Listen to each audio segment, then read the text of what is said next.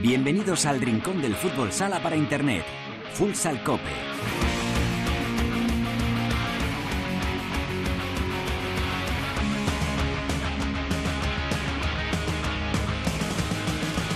Hola, ¿qué tal? Bienvenidos a Futsal Cope, la casa del fútbol sala en cope.es. Alcanzamos el programa 413, el quinto capítulo de esta decimotercera temporada en este espacio reservado a todos los amantes de este deporte. Ya lo sabes, nuestro rinconcito exclusivo para hablar sin mirar el reloj de fútbol sala. En este Futsal Cope vamos eh, con esta semana en la que Barça y Mallorca Palma adelantan sus compromisos por la Champions. Venimos otra jornada en la que no dejan de pasar cosas. Veremos lo que ocurre este fin de semana en ese El Pozo Murcia Barça y por cierto que nos vamos a meter ya enseguida en el vestuario de Viñalbal y Valdepeñas con su entrenador David Ramos. También avisamos, hemos quedado con dos buenos amigos, Cancho Rodríguez Navia y Millán Gómez en nuestra tertulia. Después, Teresa Sendina ha quedado con Antonio García, uno de los españoles que tenemos currando en la selección de Vietnam. Y Álvada nos va a contar la última hora de la selección española femenina que ya está preparada en Finlandia. Así que todo preparado para comenzar con Natalia Escobar en el control de sonido. Esto es Futsal Cope.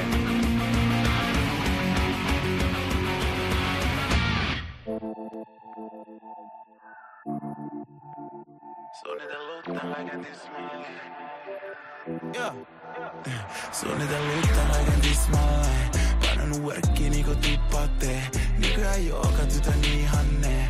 Pelkällä katsella meni rahanne Mikään tästä ei tullu ilmaiseks Moni öitä ollut ilman seks. Nykyään joka tytön ihanne.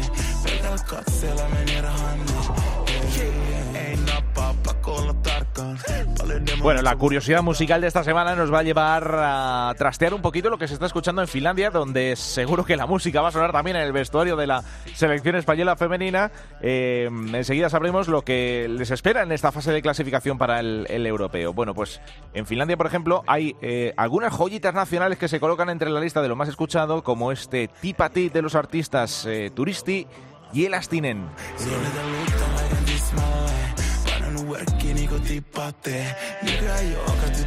Y con la que nos vamos a charlar con el eh, entrenador eh, del, eh, el- del equipo que ayer se enfrentaba al Barça. Curiosamente, primero frente a segundo clasificado en ese partido adelantado correspondiente a la jornada número 6.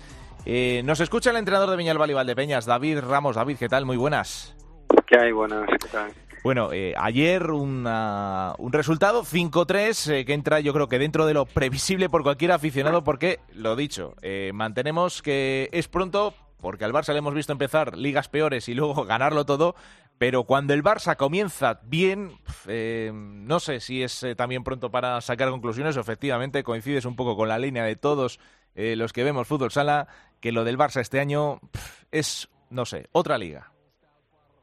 Bueno, está claro que, que, tienen un gran potencial, que han hecho, ya han configurado una gran plantilla y, y bueno, a priori, pues como aparte de la dinámica que llevan, pues está claro que son claros favoritos para todo. A partir de ahí, pues supongo que los equipos cuando nos enfrentemos a ellos, pues, o nos enfrentamos, pues queremos eh, revelarnos y reivindicarnos ante esa situación e intentar manejar eh, nuestra opción a- para ver si cae la breva. Ayer, al final, nosotros, pues en algunos aspectos es verdad que ellos empujan muchísimo y tienen mucha calidad, pero al final la clave es esa que en dos momentos, un minuto de la primera parte y un minuto de la segunda parte, prácticamente nos, nos se llevaron el partido a su a- bueno hacia su lado y ya fue muy difícil para nosotros. Sí que es verdad, pues que en algunas situaciones creo que son goles en cuanto a detalles que nosotros tenemos que madurar y donde tenemos que dar un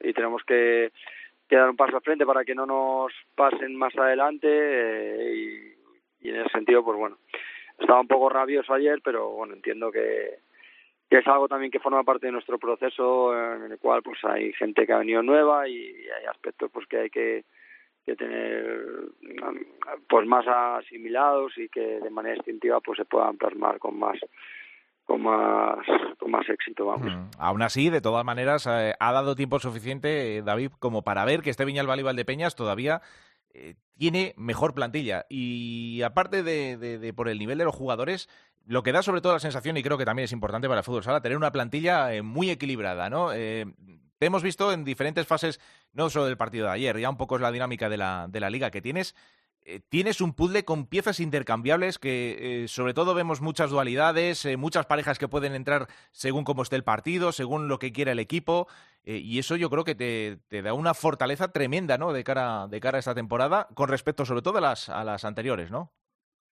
Sí, está claro que, bueno, ayer precisamente, por ejemplo, pues faltaba gente como Lolo, Lazarevich, y al final, pues Claro que son gente que nos dan mucho cuerpo, tablas o en el caso de Lolo y también pues mucho desparpajo en el caso de Jovan, pero pero es verdad que dentro del vestuario todo el mundo tiene, aparte de la calidad que hay, pues todo el mundo tiene ganas de, de reivindicar su opción y, y hay un grupo muy versátil con muchas opciones. Es algo también lo que pues que estamos trabajando para que se vayan conociendo mejor, vayan conectando mejor porque al final llevamos dos meses entrenando, pero prácticamente hemos estado un mes todos juntos, porque con el tema de las elecciones, pues hemos tenido muchas ausencias durante largo tiempo. Entonces, pues bueno, es algo que también insisto, pues que, que forma parte de nuestro proceso, pero como bien dices, creo que tenemos una plantilla muy equilibrada y, y a partir de ahí, pues ojalá podamos luego a hacerlo en la pista y lo podemos plasmar ahí para, estar donde todos queremos. Mm.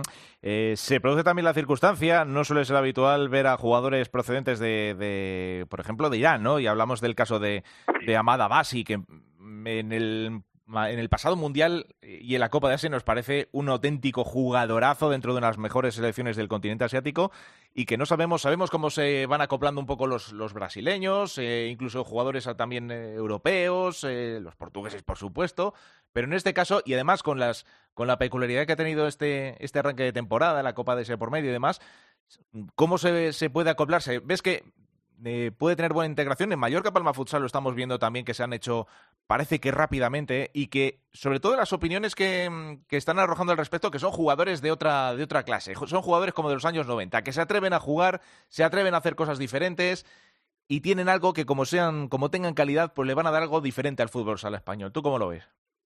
Yo creo que yo llevo muchos años viendo el fútbol sala iraní y creo que son como bien dices, jugadores diferentes en el sentido de que tienen mucho desparpajo, son muy alegres, eh, de calle, en definitiva, mucha mucho jugón que pues aquí pues tristemente pues por las circunstancias en muchos casos se, se ha perdido. Eh, creo que es un luego por otro lado un jugador muy bravo, un jugador que no se lo piensa, un jugador con buenas cualidades tácticas y aparte de técnicas y bueno, en definitiva un jugador muy interesante, por eso también el club ha hecho la apuesta, también por dentro de cómo está todo, el mercado es complicado, el mercado español, portugués, brasileño, todo lo bueno, bueno está muy cogido y era muy difícil. Nosotros a partir de ahí pues hace años era impensable que estos jugadores pudiese plantear, no pudiésemos plantear ficharlos porque eran jugadores que, que económicamente eran demasiado caros para lo que eran nuestras opciones. Y bueno, pues eh, en su día, en marzo, empezamos a hablar con él. Eh, él empezó a mostrar el interés de querer venir a la Liga Española. A partir de ahí, pues nosotros le hicimos ver hasta dónde el club podía llegar y si él se alineaba en esas en esas cifras, pues estaba claro que su fichaje se podía, lo podíamos plantear como opción, entendiendo todas las dificultades que entraña el traer a un jugador así con, con la burocracia y todos los papeleos que hay que presentar o manejar con un país como Irán. Eh, bueno, estamos ahí, el proceso es lento, estamos todos, tanto el chaval como nosotros, muchas ganas de juntarnos y de estar juntos y a partir de ahí, como bien dices, pues está claro que va a haber un, un proceso en el cual él se va a tener que adaptar porque al final pues el idioma, la cultura es completamente diferente, pero pero yo creo que la ilusión que tiene él, la ilusión que tenemos todos eh, y luego las cualidades que el chaval tiene, pues esperemos que hagan que esos plazos se acorten y, y que enseguida pueda estar dándonos alegrías a todos. Eh, bueno, y aparte de eso, eh, el, comienzo de la temporada nos ha vuelto a dejar, eh, nos vuelve a dejar escenas muy bonitas en el, en el Virgen de la Cabeza. Va a ser otro de esos pabellones marcados en rojo, seguro que por todos los que, los que pasan por vosotros. y aparte, yo no sé si, aparte de sacar los, los partidos de casa de la mejor manera posible, el, el, objetivo este año, con ese salto de calidad que habéis dado y efectivamente con el soporte económico que tiene el club también detrás, ¿dónde se ha marcado el objetivo o, o cuál se prevé? O cuál es la marcha esperada ¿no? por, por parte de Viñalbal y Valdepeñas este año? Vamos a ver, es mi punto de vista, es claro que tan respetable como cualquier otro. Sí, sí. Creo que uno de los, vamos, eh, está claro que el club tiene un soporte económico, pero un soporte económico en base a unas posibilidades eh, medio altas. No somos Barça, ni Inter, ni Pozo, con todos los respetos. Eh, el club el patrocinador ha hecho un esfuerzo por eh, ha subido su cuantía por intentar dentro de un orden mantener eh, estos años que estamos haciendo atrás. Eh, a partir de ahí el club también ha pedido un esfuerzo a los aficionados a en definitiva a todo el mundo para que la mía que está a nuestro alcance para que el club eh, pueda dentro de sus posibilidades pues seguir manteniendo el tipo y seguir optando a poder estar en las grandes citas. Mm. a partir de ahí o, si lo lográsemos pues ya se vería hasta dónde se puede llegar. Nuestro objetivo es ese. Eh, hablar de títulos y cosas así creo que creo que es un error vamos creo que es un error para cualquier equipo que no sea uno de los grandes y principalmente para nosotros. Y uno de los principales problemas que veo nosotros en, o que notamos nosotros en nuestro entorno es pues el exceso de expectativas que se generan o que se han generado fruto de estos años atrás. La gente está muy mal acostumbrado aquí, eh, entre comillas, porque ojalá sigamos con esta mala costumbre. Pero, pero bueno, creo que eh, todos debemos entender que, que todo cuesta muchísimo y que volver a estar, ya vemos cómo está la competición, cómo está la liga, volver a estar en las grandes citas va a costar mucho para todos y, y, y, es, y ese es nuestro gran objetivo, nuestro gran premio. A partir de ahí, en, una Copa de España, en los playoffs, influyen muchos factores, pero ahí si lográsemos estar, pues claro que sí que ya no renunciaríamos a nada porque nos creemos capaces de cualquier cosa. Pero lo difícil va a ser estar ahí y eso lo tenemos que trasladar al día a día y entender que no podemos perder el norte ni irnos mucho más allá porque creo que sería un error para nosotros. Con los pies en la tierra, pero bendita ilusión, bendita ilusión para Valdepeñas, madre mía. Pocas eh, localidades viven con tanto entusiasmo el fútbol sala como, como Valdepeñas. Eh, mister, que, que, como siempre ha sido un placer charlar contigo este, este ratito, eh, que siga yendo muy bien la temporada y bueno, pues eh, seguro que tenemos alguna ocasión para volver a hablar. Gracias, que vaya muy bien. Nada, un abrazo y seguiremos ahí peleando. Sí, señor. David Ramos, entrenador del Viñalbal y Valdepeñas, eh, lo dicho después de ese Barça 5, eh, Viñalbal y Valdepeñas 3, un partido interesantísimo para una tarde de martes y seguro que el equipo va a seguir dando que hablar. Eh, precisamente, vamos a analizarlo en nuestra tertulia. Venga.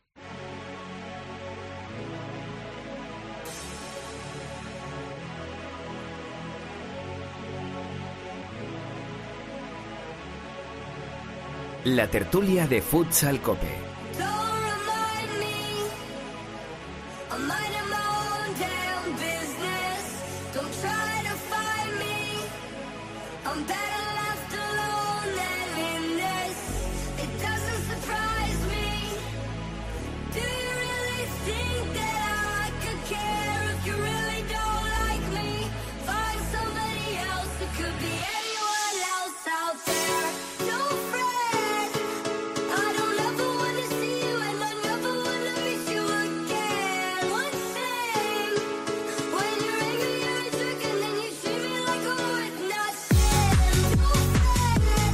De lleno a la tertulia. Tenemos cosas de las que hablar en esta intensa semana de fútbol sala.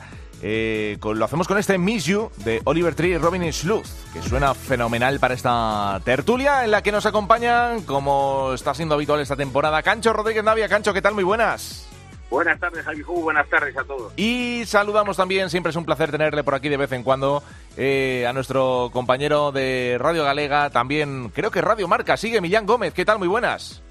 Así es, encantado de saludaros. Sí, señor, ahí eh, batiéndose el cobre en todas las radios posibles. También te hacemos un huequito y encantados de, que estés con nosotros en la cadena COPE.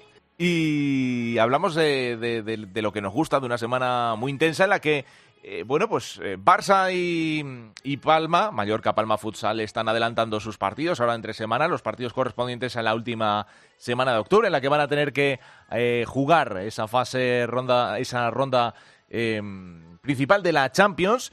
Y es por eso por lo que ayer, bueno, pues casualidades del destino, tan pronto teníamos un Barça Viñalbal y Valdepeñas, que nos iba a decir primero frente a segundo, y lo dicho, que por un lado creo que somos prudentes a la hora de sacar conclusiones porque queda mucha temporada, pero las sensaciones del Barça es que siguen a otro ritmo. Ayer ese 0-1 que marcaba Rafael Rato al principio en el Palau, ese 0-1 eh, se vino abajo no relativamente pronto, pero de una manera pues como es el Barça, en modo ciclón, con Ferrao a lo suyo, con el Barça a lo suyo.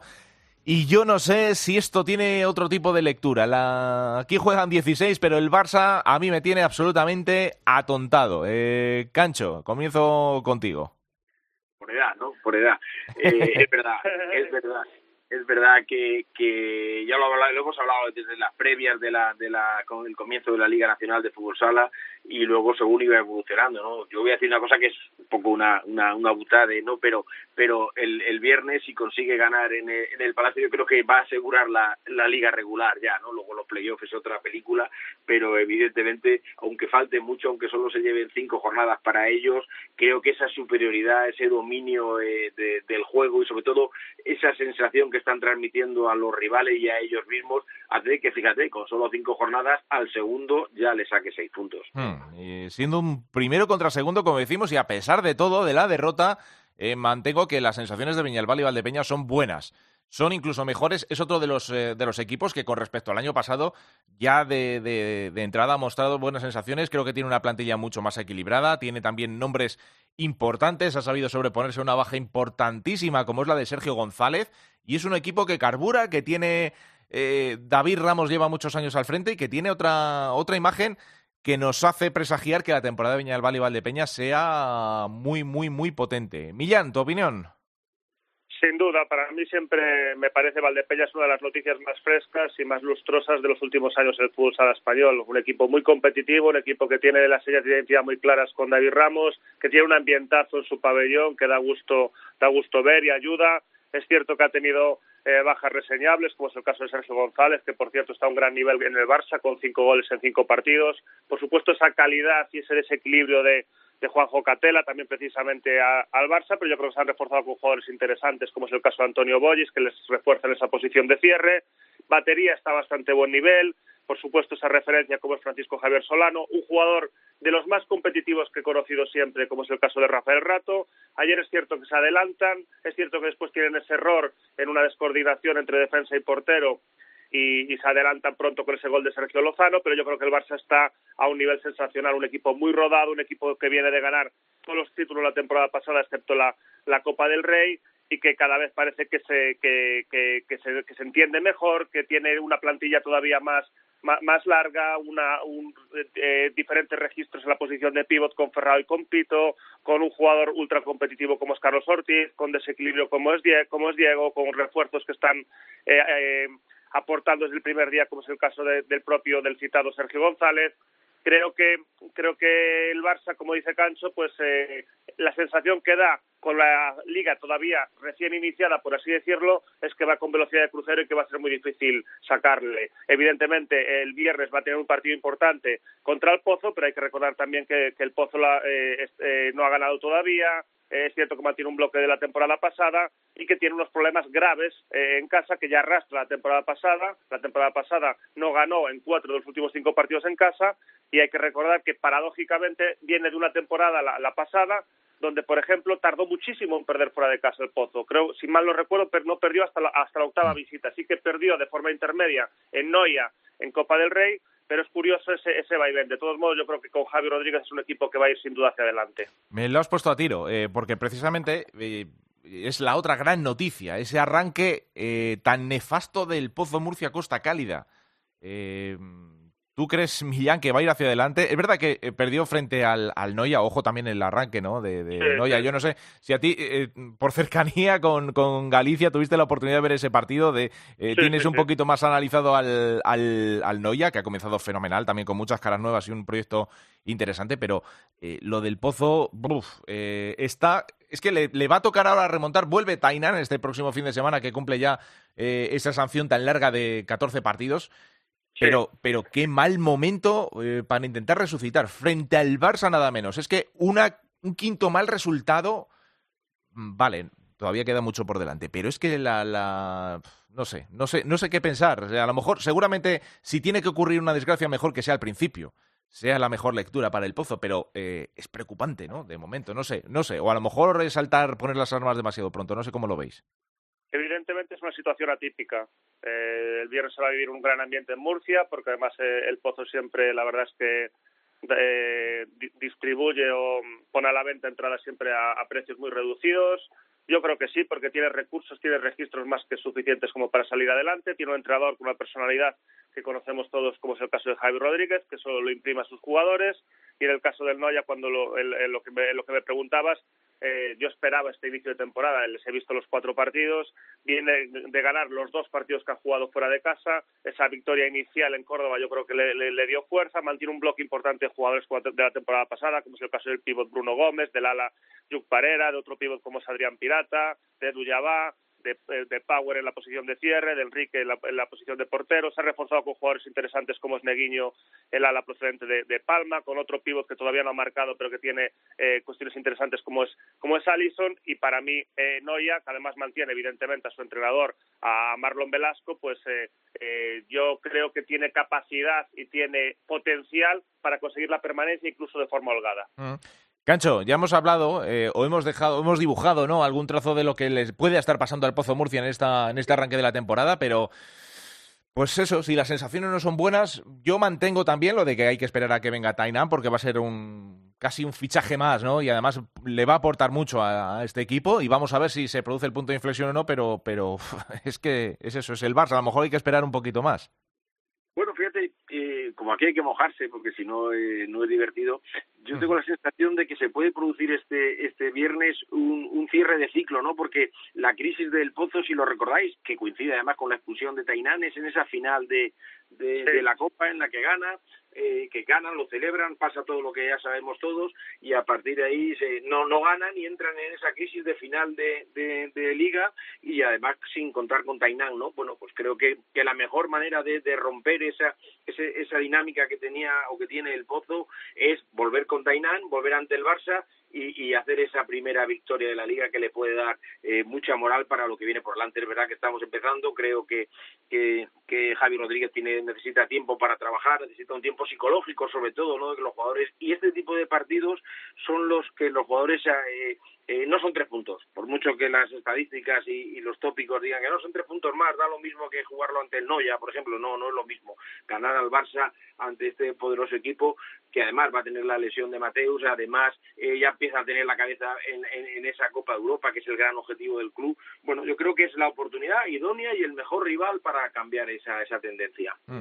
Y eh, ahora mismo también es verdad que eh, las distancias tampoco son muy grandes y el Pozo realmente está a mm, dos victorias consecutivas de volver a meterse de lleno en la lucha. Si luego cuando llegue el corte eh, está entre los ocho primeros y puede hacer buena copa, ya habrá sido yo creo que bueno pues una forma de enmendar este, este arranque tan desconcertante. Pero bueno. En fin, eh, soluciones ahí, lo dicho, que porque estamos eh, nada más que en la jornada 5 que se dice pronto en la que ya vamos sacando algunas cosas.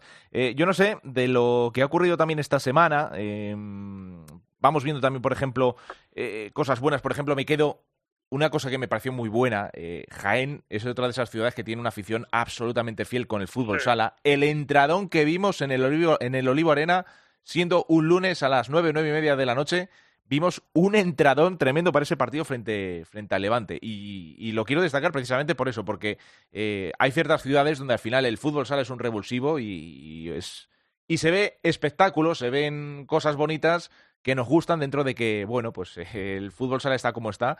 Hay aficiones que siguen creyendo y la del Jaén sigue siendo una, una de ellas. Sí, sin duda. Además, un pabellón moderno, un pabellón que se inauguró el pasado 1 de julio del año pasado, recuerdo eh, incluso eh, debutó en aquel día Aicardo, que justo unas horas antes había ganado el, eh, la liga con el Barça del Palau al, Levante, un pabellón moderno, un pabellón que además se ha jugado allí otros, otros deportes, por ejemplo, ha jugado la selección española de baloncesto en masculino, por ejemplo.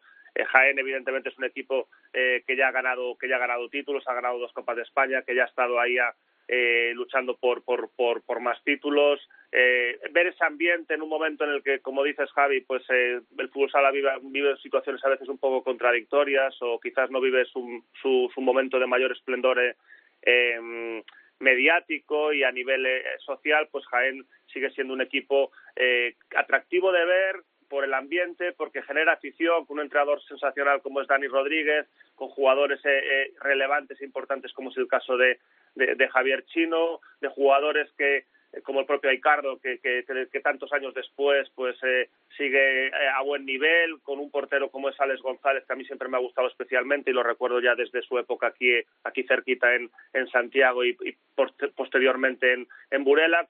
Sí, antes dije que, que, que Valdepeñas es una de las noticias más frescas de, del fútbol sala español en los últimos años, pues Jaén incluso uno o dos peldaños por encima. Mm. Eh, Cacho, de esta jornada, ¿alguna cosita más que te, que, nos, que te haya llamado la atención? Me gustó también, por ejemplo, eh, la victoria de Jimmy Cartagena, la exhibición de Mellado y de, eh, y de Lucao, que fue un, un auténtico espectáculo. Eh, además, Cartagena, Jimmy Cartagena viaja al Jorge Garbajosa ante un Inter que a ver si termina de arrancar o no, lo mismo con, el, con las eh, bueno, las dudas o, el periodo de construcción cuando que tienes eh, cuando viene un entrenador nuevo como Espato. Eh, no sé, estamos ahí en un punto, en una semana, como digo, yo creo que es eh, pronto, pero interesante, porque van pasando cosas y cosas yo creo que, que vistosas, buenas y, y, es lo que demandamos al final. Sí, hombre, hay muchas cosas que destacar. Esta es, es muy importante la que tú comentas, ¿no? De, de, de Jimmy, sobre todo por ese tal de, de, de Mellado y ante un rival que no encajaba goles. Era el equipo menos goleado de la liga, como era Lo que es verdad que, que esta jornada, que es apasionante, casi todo se concentra en el viernes, ¿no? Porque Sí, sí. ese partido contra Inter es, es también tremendo, sobre todo por ese mal arranque de, de, de los de Pato, ¿no? Bueno, yo creo que, que hay muchas cosas que destacar. Creo que en Mallorca empieza esa conexión iraní, empieza también a funcionar, lo de Moslen y Tayevi, creo que van a dar muchísimas satisfacciones, sobre todo en partidos importantes, ¿no? Que es donde deben aparecer este tipo de jugadores diferenciales que hay. Y luego a mí un Noya que, que, me, que me, me parece un equipo eh, muy divertido de ver, es un equipo que tiene muy claro lo, los conceptos del juego, que tiene un portero además que juega muy bien, aunque el otro día se equivocó en un gol, pero luego hizo dos o tres paradas extraordinarias, además de, de ser el eje de, del juego de cinco. Eh, bueno, y me quedo con, con, con Industria de Santa Coloma, ¿no? Porque es un equipo al que se le tiene un cariño especial. Yo me acuerdo cuando era jugador, ir allí, ya, ya era un equipo con solera, pues fíjate ahora que es el decano, y que parecía que había arrancado mal con todos esos problemas de la salida de Javi Rodríguez, de la salida de Sepe, de, de que era su jugador bandera, y bueno, parece que, que, que ese equipo es, es, es incombustible, ¿no? Y por el otro lado, me preocupa un poco un histórico como Sota, que yo creo que este año, lo dije al principio, y yo creo que va a pasar, va para los equipos navarros este año, eh, Javi, no sé si Moisés estará de acuerdo, van a, van a tener, van a tener mucho, van a sufrir Mm. muchísimo. Hombre, eh, Rivera además eh, precisamente juega esa tarde eh, frente Sí. a Mallorca, lo mismo. Otra derrota pues le puede dejar bastante tocado, ¿no? Al, al equipo de Diego de Diego Ríos y claro, en el, en el en el caso que apuntas de Shota es que ya son varios años en los que la plantilla va corta, tiene que tirar mucho de cantera, hay menos recursos, la salida de Viño, de Raúl Rocha, en fin, no sé, sí, yo también coincido un poco en que este año eh, los dos equipos pueden los dos equipos navarros van a sufrir este año. Millán. Sí, sin, du sí, sin duda. Yo tengo también esa, esa sensación de que van a sufrir. Eh, y eso que Shota, evidentemente, es un súper clásico de, del fútbol sala eh, español. Rivera eh, fue el último equipo en moverse con entrenador, en este caso con, con Diego Ríos, que además, evidentemente, conozco bien, que es de aquí Mm. de, de, de Lugo y es, y es amigo. Estoy convencido de que Rivera, con Diego, con la capacidad que tiene, pues va a conseguir la permanencia, pero el inicio no ha sido nada positivo. Eh, ninguno, ni Shota ni Rivera han ganado todavía. Es verdad que Rivera ha perdido partidos en los que en varias remontadas en los últimos instantes, como por ejemplo, sin ir más lejos, eh, el partido de Noya eh, contra el Noya en, en, Tudela, que tenían eh, controlado mayoritariamente. Creo que van a sufrir, pero creo que los dos van a conseguir la, permanencia. Además, se da la paradoja de que tanto un entrenador como otro pues tienen una, admiración mutua y una admiración recíproca muy, muy importante. En cuanto a la jornada, yo, yo tengo muchas ganas de, ver también a, a Palma, que ha ganado los dos partidos en casa, que se ha reforzado eh, bien con, por ejemplo, con jugadores como Mario Rivillos o con Dani Saldise, que, que viene de esa final contra contra contra el Barça. Creo que me gustó mucho ese partido, ese ese 6-2 contra contra contra Córdoba. También creo que hay que destacar la, la victoria de Santa Coloma en, en, Sevilla contra contra el Betis y antes que hablamos de Jaén, pues esa victoria contra el Levante. El Levante había comenzado la la, temporada ganando los dos primeros partidos, con un entrenador nuevo como Sergio Muyor, manteniendo también un bloque de jugadores eh, importantes de, temporadas anteriores, como Fede, como Rubí, por ejemplo, y, esa victoria creo que fue bastante, bastante, bastante contundente. Millán, eh, tú luego con todo el curro que tienes eh, durante el fin de semana, que vas por ahí por un montón de campos de Galicia y demás, luego tienes tiempo para sentarte a ver partidos de fútbol sala. Sí, porque eh, primero que, que, bueno que yo a veces eh, cubría con cierta frecuencia, no siempre ni mucho menos, pero a veces alburela en primera división, sí. cuando en primera división y al margen de eso pues me gusta ver eh, los partidos eh, que puedo en casa y después eh, sí que tengo es una costumbre extraña o peculiar con respecto a otra gente que no tengo mayor problema por ver partidos en, en diferido. Veo muchos partidos en diferido y con una plataforma sensacional como es la Liga Sports Televisión, que la verdad es que da gusto y, no hay problema en ese sentido, aunque sea aunque sepa el resultado, ¿eh? no soy el típico que desconecta todo para ver el partido después, no tengo ningún tipo de problema por ver el por ver los partidos en diferido y, analizarlos posteriormente. Bueno, eh, pues nada, Millán, como siempre, eh, gracias por, por eh, este ratito, ya sabes que de vez en cuando te vamos llevando precisamente por eso, porque además sabemos que te gusta mucho el, el fútbol sala. Cancho una pregunta a Millán, que es que un poco en broma, como es gallego y, ha hecho un poco de bus, ¿no? Porque dice que, que, cree que, que, los equipos navarros no van a descender, que no, ya evidentemente no van a descender. Alguno tendrá que descender, mojate, ¿no? Porque... Joder, jornada 4, ¿eh? Ojo. pues mira, yo creo que yo creo que Córdoba y Betis van a sufrir, por ejemplo. Otra, otra vez, Betis. Sí, sí, sí, yo creo que sí que van a sufrir los los los dos y y sí, sí, sí, pero pero bueno. Y, si tengo que elegir, evidentemente prefiero que descienda Shota que descienda Rivera por Diego. bueno, ahí ya, efectivamente, ahí entran ya las, eh, las amistades, el buen rollo con la gente y, es verdad que cuando, además, Cancho, tú lo sabes que cuando se, se tienen amigos dentro del, deporte, al final hay descensos que son dolorosos y situaciones que al final se viven con mucha más intensidad, lógicamente. Pero bueno. Y bueno, y por cierto, eh, simplemente que, que, Javi lo sabe, supongo que Cancho, que por cierto es un placer, un honor, eh, después de escucharlo tantos años, eh, compartir tertulia con él, pues aquí en Lugo, por ejemplo, que precisamente Diego Ríos, junto a Miguel Muñoz y, otra gente, pues fundó hace unos años un, club que es el Lugo Sala en 2014, el primer equipo lo fundaron en 2018, ya, ya han tenido dos ascensos y ahora están en segunda B, eh, llevan cinco jornadas, han ganado los cinco partidos, marcando 29 goles y, han recuperado a gente de Lugo y formada en Lugo como es Antonio Diz, como es Alex Diz, como es Yago Rodríguez, como es Diego Núñez, como es eh, Porto. Y, bueno, que es un proyecto que ojalá la temporada que viene pues eh, esté en segunda división ya. Ojo, eh, pues interesante, interesante también porque Lugo también es una ciudad que hace no muchos años tenía un equipo en primera división, el Azcar y bueno, pues... Eso es Hombre, y Alberto, la Copa, ¿eh? No nos olvidemos, ¿eh? Y se vivió un ambiente de Copa extraordinario. Sí, en 2007, sí. Y dos años antes ganó la Recopa de Europa, aunque no era una competición oficial, se ganó aquí en, en Lugo, sí. Me gusta que donde, ¿cómo se suele decir eso? Donde, donde hay cenizas es que donde quedan, no, sé, vamos, donde hubo fuego al final siempre quedan la, la, la, las cenizas. O sea que está bonito y es bonito que una ciudad como Lugo pues eh, se siga respirando fútbol sala y del, y del bonito. Eh, compañeros, que ha sido como siempre un placer. La semana que viene pues eh, charlaremos de lo que nos depara esta jornada, absolutamente interesante como todas las que vivimos. Cancho, Millán, gracias. Un abrazo fuerte. Muchísimas gracias, es un placer. Seguimos, nos vamos con Teresa por el mundo.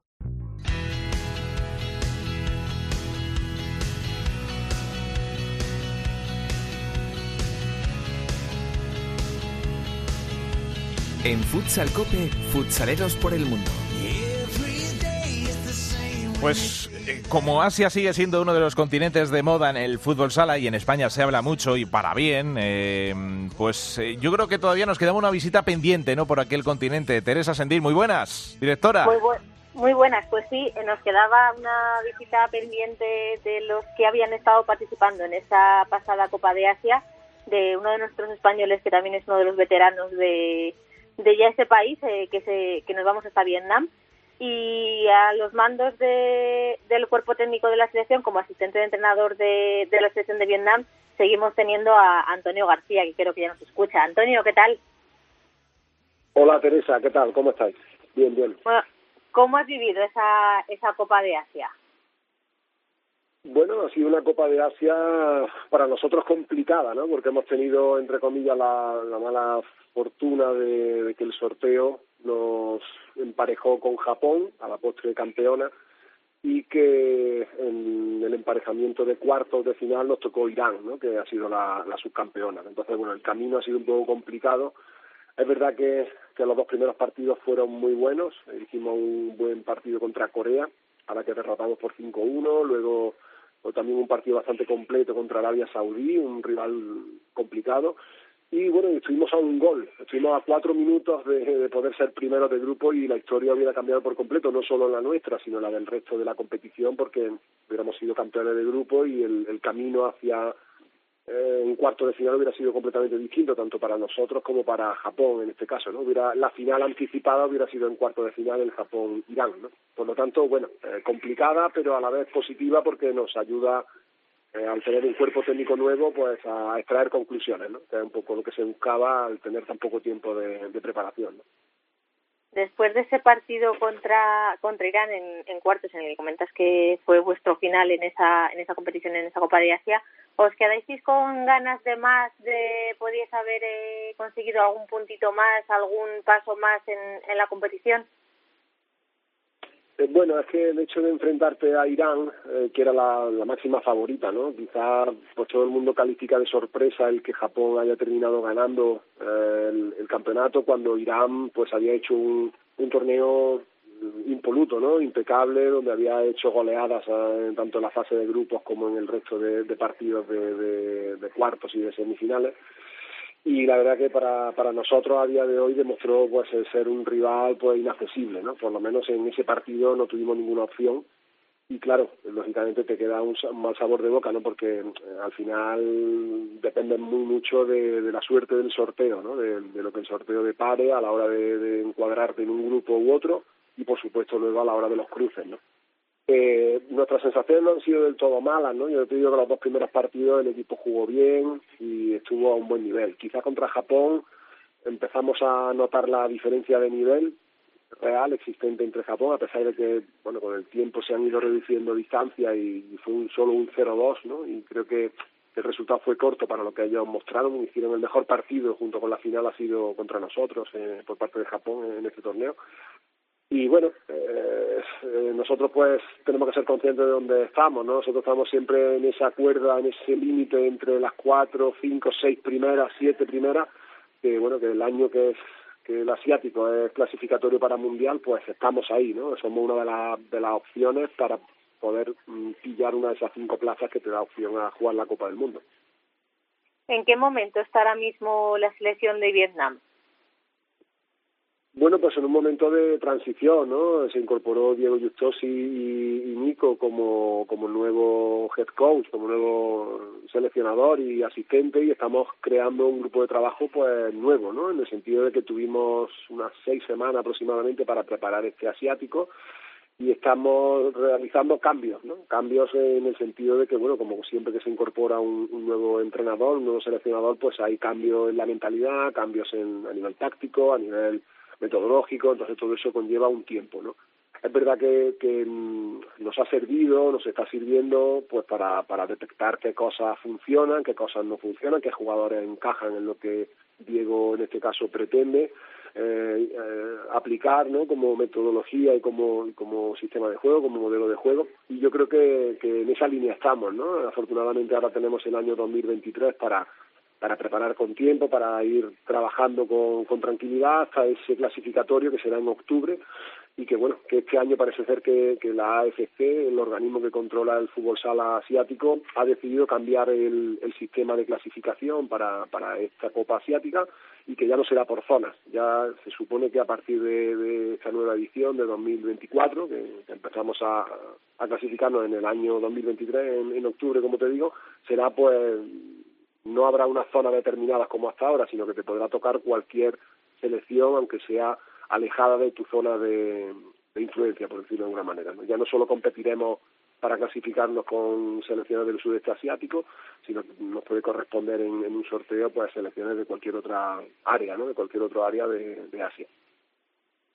¿Cómo ha sido la llegada de Justos y como, como nuevo seleccionador? ¿Qué, ¿Qué, ha propuesto, qué ha puesto encima de la mesa eh, para poner ese foco y seguir mejorando la selección de Vietnam?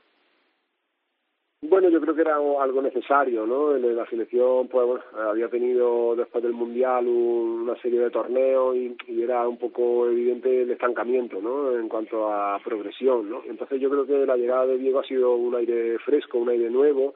Creo que, que lo más interesante inicialmente pues ha sido el cambio de mentalidad, ¿no? El ser más ambicioso, el intentar pues eso, mmm, ser eh, una selección que proponga y que arriesgue, y que sea más vertical y que tenga más eh, verticalidad y más eh, llegada, ¿no? Sobre todo a la, a la portería rival.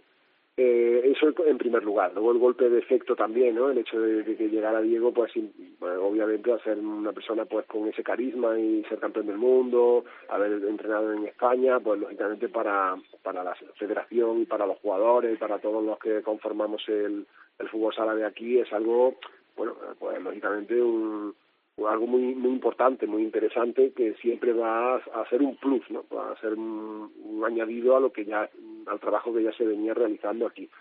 Y bueno, eh, la verdad que en ese sentido todo son cosas positivas, ¿no? Nosotros como cuerpo técnico estamos ahí pues eh, tratando de, de buscar eh, ese equilibrio para que, como te digo, encontrar pues los jugadores adecuados, las piezas adecuadas para que el equipo pues funcione y se adapte a lo que él busca, ¿no? Que es ese esa ese equipo pues vertical, ese equipo intenso, ese equipo con ambición y con un cambio de mentalidad, ¿no? En cuanto a pues eso, más meritocracia, ¿no? En el sentido del reparto de minutos. Aquí en Asia es muy normal que los equipos jueguen por sets, se hacen tres sets y prácticamente se reparten los minutos por por tiempo, eso es un poco una práctica bastante habitual en muchos en muchas selecciones y en muchos clubes aquí en, Asia y él pues lo ha cambiado, ¿no? Ha cambiado y ha, empezado a, a darle más minutos a aquellos jugadores pues que lógicamente son mejores o son más adecuados para, para ese momento del partido, ¿no? Eso es un primer cambio creo significativo y que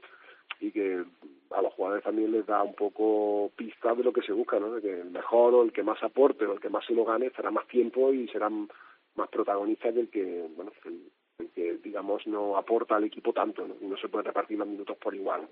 Con ese detalle creo que está eh, ya estamos diciendo un poco la declaración de intenciones de, de Diego desde su llegada. ¿no?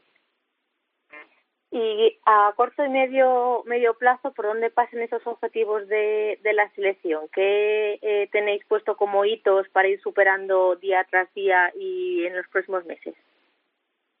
Sí, el objetivo, lógicamente, es la clasificación para el Mundial de, de 2024, ¿no? El siguiente Mundial, que, bueno, que al haberse retrasado el de 2020 y haberse disputado en 2021, pues prácticamente estamos ya en puertas, ¿no? Aunque a pesar de que FIFA todavía no ha decidido o no ha anunciado eh, dónde será este Mundial, el de 2024, pues lógicamente los clasificatorios empiezan, para Asia empiezan en, en octubre del año que viene. Por lo tanto, ese es un poco a más corto plazo sería ese el, el objetivo, la clasificación, porque ya recordamos que ya de por sí clasificarnos para una selección como nosotros es complicado, para una selección como Vietnam el, el hecho de, de, de estar ya eh, en el asiático es algo complicado que tenemos que, que sudar, digamos, para, para conseguirlo, y a partir de ahí pues luego estar entre los cinco primeros, ¿no? Esas cinco plazas que son las que te dan opción para, para disputar la Copa del Mundo por tercer año, en este caso por tercer tercera edición consecutiva, que sería algo pues maravilloso y que refrendaría pues esa evolución ¿no? que el fútbol sala vietnamita pues está experimentando o lleva experimentando desde hace ya varios años. ¿no? Ese sería un poco el, el planning a corto, medio plazo que tenemos como prioridad, ¿no? la clasificación y como para, el, para la Copa del Mundo del 2024. Y después de tantos eh, tantas temporadas y ya varios años en, en Vietnam, ¿cómo estás viendo esa evolución del fútbol sala tanto a nivel eh, organizativo, deportivo, institucional eh, en estos años? Sí, bueno, precisamente ahora está, en, estamos en una fase en la que Diego también, una de las propuestas que ha hecho a la federación es el cambio de formato, el cambio de formato en la competición. Estamos viendo como otros países, por ejemplo como Indonesia, están eh, desarrollándose mucho más rápido con una competición más de mayor eh, de mayor importancia ¿no? que la que tenemos nosotros. Están contratando extranjeros que allí pues tienen que ser internacionales, hay jugadores de, gran nivel jugando en Indonesia como Ricardinho, como han fichado a Eder Lima, eh, en fin, hay una serie de jugadores que son todos internacionales, de Galo, por ejemplo, el jugador que estaba en el Levante, en fin, hay una serie de jugadores que están llegando a ligas como la Indonesia que hacen que la, el nivel suba, ¿no? Y eso es eh, una realidad y que Vietnam no es o sea, es consciente de que eso, de que todo pasa por la mejora y por el, el incremento de la calidad de la, del formato de competición. Eh, entonces se ha hecho una propuesta a la federación, veremos en qué queda,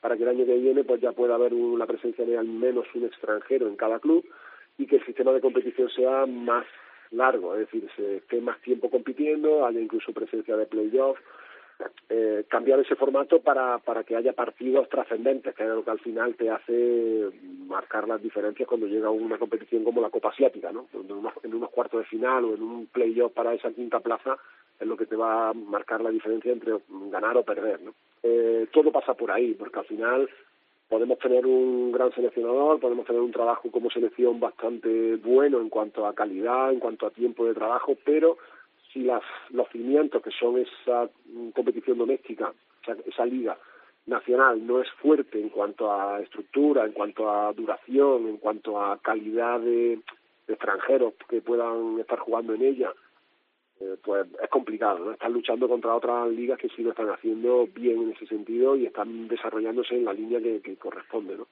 por ahí pasa un poco el, cambio, ¿no? A lo mejor el siguiente paso está ahí, ¿no? En, mejorar el formato, la calidad de la competición doméstica, que es lo que va a hacer un fútbol sala dinamita más fuerte, más exigente y que, que pueda competir a nivel internacional con otras ligas, por supuesto, mucho más contrastadas que la nuestra, ¿no? Como son la japonesa la iraní, por supuesto, que están a años luz de, de, la nuestra, la tailandesa, que también lleva mucho tiempo eh, jugándose en un formato parecido al, al europeo, al, que sería el formato de liga español. Sin embargo, nosotros seguimos manteniendo durante mm, más de cinco o seis años un formato ya que está obsoleto, ¿no? que es el, el de liga en una primera vuelta y otra liga, o sea, otra segunda vuelta eh, prácticamente en tres, cuatro semanas se juega en cada una de las vueltas. ¿no? Ahora mismo estamos precisamente en puerta de la segunda vuelta que empieza mañana y que, bueno, y que lógicamente es un formato muy reducido, muy reducido que, que te permite jugar muy pocos partidos de calidad durante todo el año, que te permite un periodo competitivo muy corto y que todo eso son hándicaps ¿no? para, para ofrecer un, un potencial y para, para mejorar como, como selección. Interesante todo lo que nos estás contando, Antonio, por, por, por ese momento de expansión y sobre todo de, querer eh, tener un hueco en el mundo ¿no? por parte del fútbol sala asiático y en concreto en el país en el que trabajas. Me gusta mucho el combo con, con Justozzi. Eh, yo no sé en estas, eh, en estas primeras semanas de trabajo si habéis hablado más de fútbol sala o de dónde se come mejor en, en un país como España, del que seguro que Antonio eh, del que Justozzi seguro que deja buen recuerdo, a pesar de que en lo deportivo pues eh, le podría haber ido algo mejor con el, con el Pozo, ¿no? Pero seguro que ha disfrutado mucho de su estancia en España. Sí, lógicamente, bueno, Diego, eh, una de las frases que suele decir es que España es uno de los mejores países del mundo, ¿no? O sea, imagino que para él junto con Argentina, ¿no? Pero sí, lógicamente, España tiene como país, pues, ya, ¿qué voy a contar yo que no sepáis? ¿no? Claro. España pues, tiene, es el mejor país, ¿no? A nivel de todo, de clima, de, para nosotros, pues sobre todo para los españoles, ¿no? Pero sí, él trae un, un recuerdo, pues bueno, eh, lógicamente lo deportivo, pues imagino que le hubiera gustado pues refrendar en toda, de alguna final de las que disputó, que fueron varias, o algún título, que creo que de alguno bastante fue merecido, ¿no? En alguna de las finales mereció algo más el Pozo, pero bueno, es ley de vida, al final son etapas, él ahora está empezando una etapa nueva en Vietnam, está ilusionado, está feliz, yo creo que bueno, que estamos haciendo un cuerpo técnico bastante bastante mm, consolidado, ¿no? Y que nos entendemos bastante bien, tenemos buena buena relación, buen feeling y yo creo que eso es un poco la base para empezar a, hacer cosas grandes, ¿no? O por lo menos ese es mi, ese es mi deseo, ¿no? Pues seguro que sí. Antonio, como siempre, eh, gracias por atender la llamada de Futsal Cope, que siga todo yendo fenomenalmente bien y seguro que tenemos otra oportunidad para seguir hablando. Gracias. Muchísimas gracias a vosotros por la llamada. Un abrazo grande. Un abrazo, Antonio García. Eh, bueno, eh, aparte, Teresa, lógicamente, seguimos teniendo también otras otras noticias, nombres propios en el, en el mundo y además también eh, ligados a Asia, ¿no? En este caso. Porque tenemos que eh, cambiar de rumbo con eh, Luis Bernat, eh, que era el, entrenador en la liga japonesa y ha puesto fin a su etapa en el Pescadora y se va a poner eh, a los mandos del Katsia en Kuwait, así que le deseamos toda la suerte del mundo en esa en esa nueva aventura y seguro que ahora va a ser eh, el va a ser el deleite de los aficionados kuwaitíes como lo ha sido de, de los japoneses. ¿Tienes claro ya sin Copa de Asia dónde nos vamos a ir la semana que viene? Hay opciones, hay opciones. Oh. Creo que entre toda la lista eh, alguna opción encontramos. Bueno, bueno, bueno, bueno, ahí lo dejamos. Teresa, gracias. A ti también, como siempre. A ti, hasta luego. Nos vamos con el fútbol sala femenino.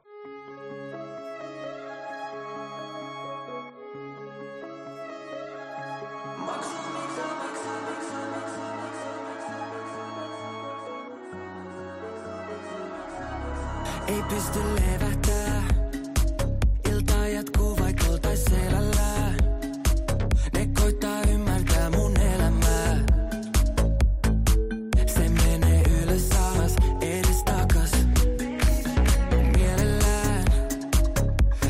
Bueno, suena bien. Eh, Maxo Mita Maxo, sin tener ni idea de lo que dicen, es un, el título de una canción que viene a ser algo así como Pagas lo que pagas.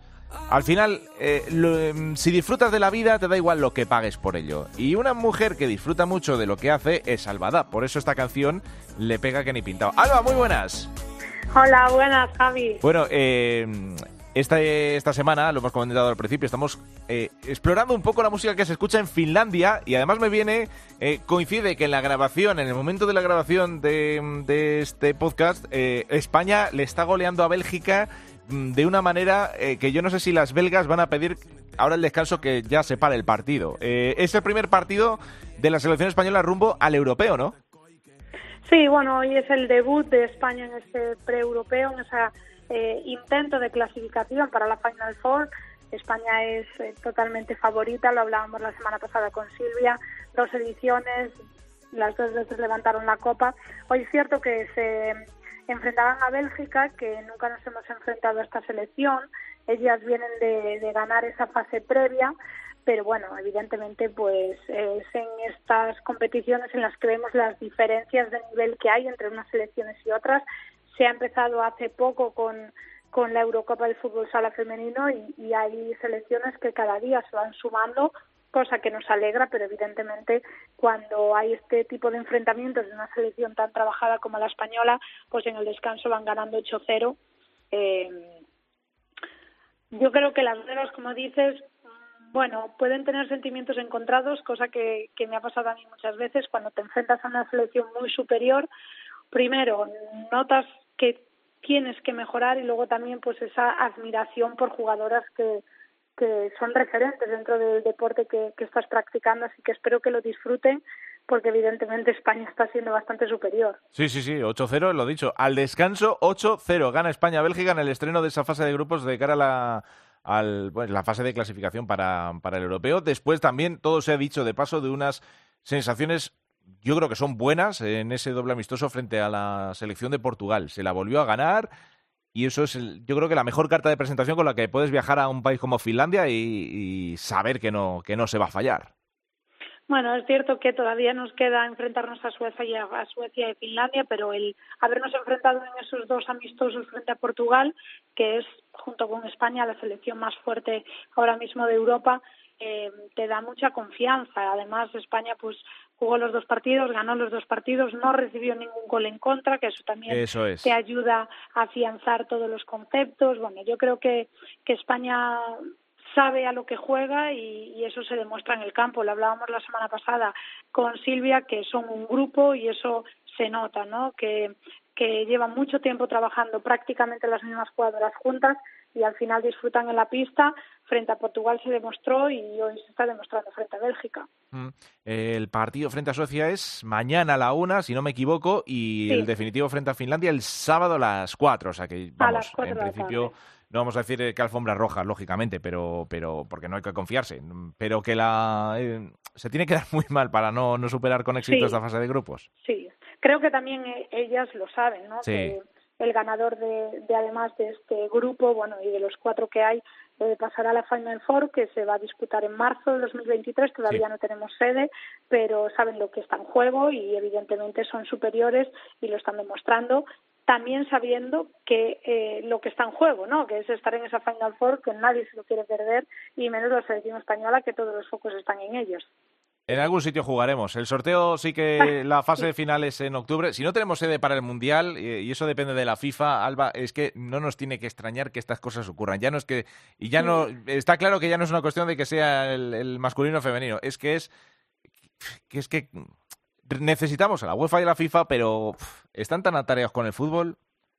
Sí, no, solo se centran en el fútbol y el fútbol sala, pues se les queda, se les queda años luz. Yo creo que que el claro ejemplo es que no hay ningún mundial todavía femenino. Es eh, indignante y, pues claro, un claro despropósito. Entonces, pues no me sorprende que estemos a estas fechas y no sepamos dónde se va a jugar nada, porque viene siendo la tónica habitual dentro de este deporte y dentro de los organismos que, lo organizan. Y eso que nos ha gustado mucho ya tener por lo menos alguna Eurocopa con el sello eh, de la UEFA, el sello oficial, eh, sales un poco de todo ese eh, de esa dinámica de organizar los mundiales por nuestra cuenta y esto va por invitaciones, que estaba bien, pero, pero jolín, que estamos en un momento importante y que tampoco cuesta nada eh, tener ya una sede cerrada, que no...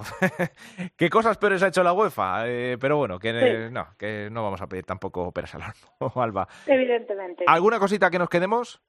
Nada, simplemente que ha habido un cambio en la selección por esa lesión de Laura Córdoba, ha mm. entrado Ana Pina, Ana Pino que, que bueno ya había estado en esos partidos frente a eh, frente a Portugal, pero se había quedado fuera de esta lista para el pre-europeo. Claudia Pons se ha convertido en la seleccionadora con más partidos que ha dirigido a la selección, con 42.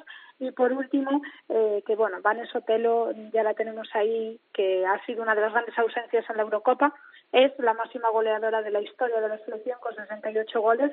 Así que bienvenida a Vanessa Otelo, a Ana Pino, que Laura Córdoba no sea nada. Enhorabuena también a Claudia Pons por ese récord que ha batido y porque la selección ha cumplido 150 partidos eh, que ha disputado en su historia, reciente historia de fútbol sala femenino, pero vamos sumando y ganando, así que eso es buena señal. Sí, sí, sí. Bueno, pues eh, Pino y Vanessa Otelo han marcado en el día de hoy, o sea que las cosas están yendo fenomenalmente bien. Estupendamente. Bueno, pues eh, ya resumiremos y contaremos lo más importante de lo que ocurra en Finlandia estos días en la semana que viene. Como siempre, gracias, Alba. Por supuesto. Nos vamos a la segunda división masculina.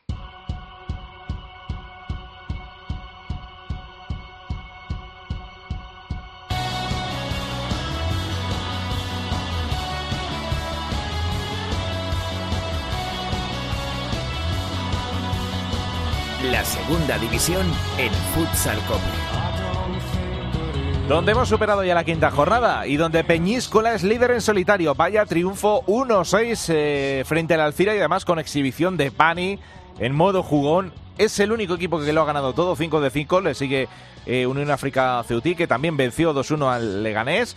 Eh, Sala 5 también ganó el filial del Barça. Hemos tenido también victorias del Burela 3-5 al, al, filial del Betis de Oparrulo en Amalata, 5-2 frente al Atlético, de, Atlético Benavente y tanto Burela como Parrulo, dos de los equipos que todavía les queda ese sabor eh, a primera división, bueno, pues se acercan un poco más a esa zona noble.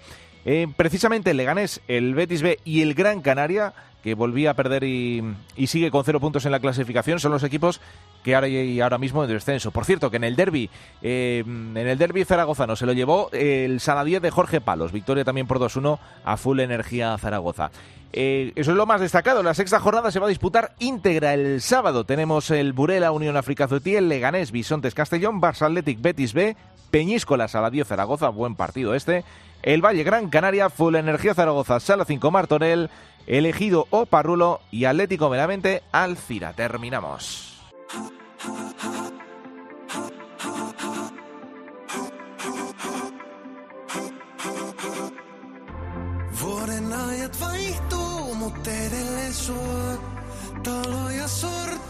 Y terminamos con este del Ensua de Kuma, es otro de los artistas del momento en Finlandia, muy rollo eurovisivo que tanto nos gusta en Futsal Cope y al que os invitamos el próximo miércoles. Como siempre, gracias por habernos escuchado, que sigamos disfrutando del fútbol sala. Feliz semana a todos, hasta luego.